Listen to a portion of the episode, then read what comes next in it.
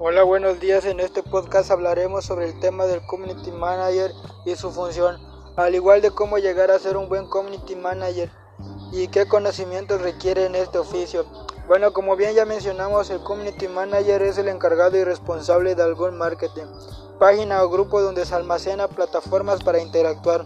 Un buen Community Manager requiere de conocimientos en redes sociales, también ser empático y de paciencia, ya que este es el encargado de recibir buenos y malos comentarios, de subir contenido y revisar las interacciones.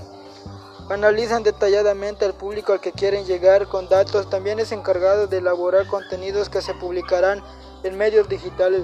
Requiere de planeación del contenido como monitorear su marca para estar al pendiente y resolver dudas y propone soluciones. Y me despido, saludos hasta la próxima.